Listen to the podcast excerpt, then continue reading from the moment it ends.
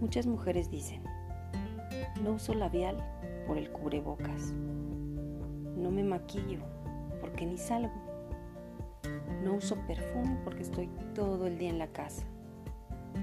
Analiza bien esas frases. No necesitas salir para estar arreglada.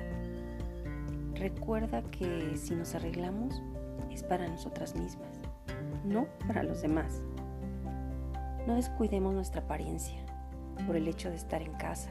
Empieza a hacer las cosas por ti y para ti. Arréglate para ti. Usa el perfume para ti. Escucha música. Baila. Canta. Consiéntete. Cuando te arreglas, te animas y te pones más linda y todo tu entorno se ve y se siente diferente. Y eso hace que hasta la gente te trate diferente. El amor empieza de ti, para ti. Autor desconocido.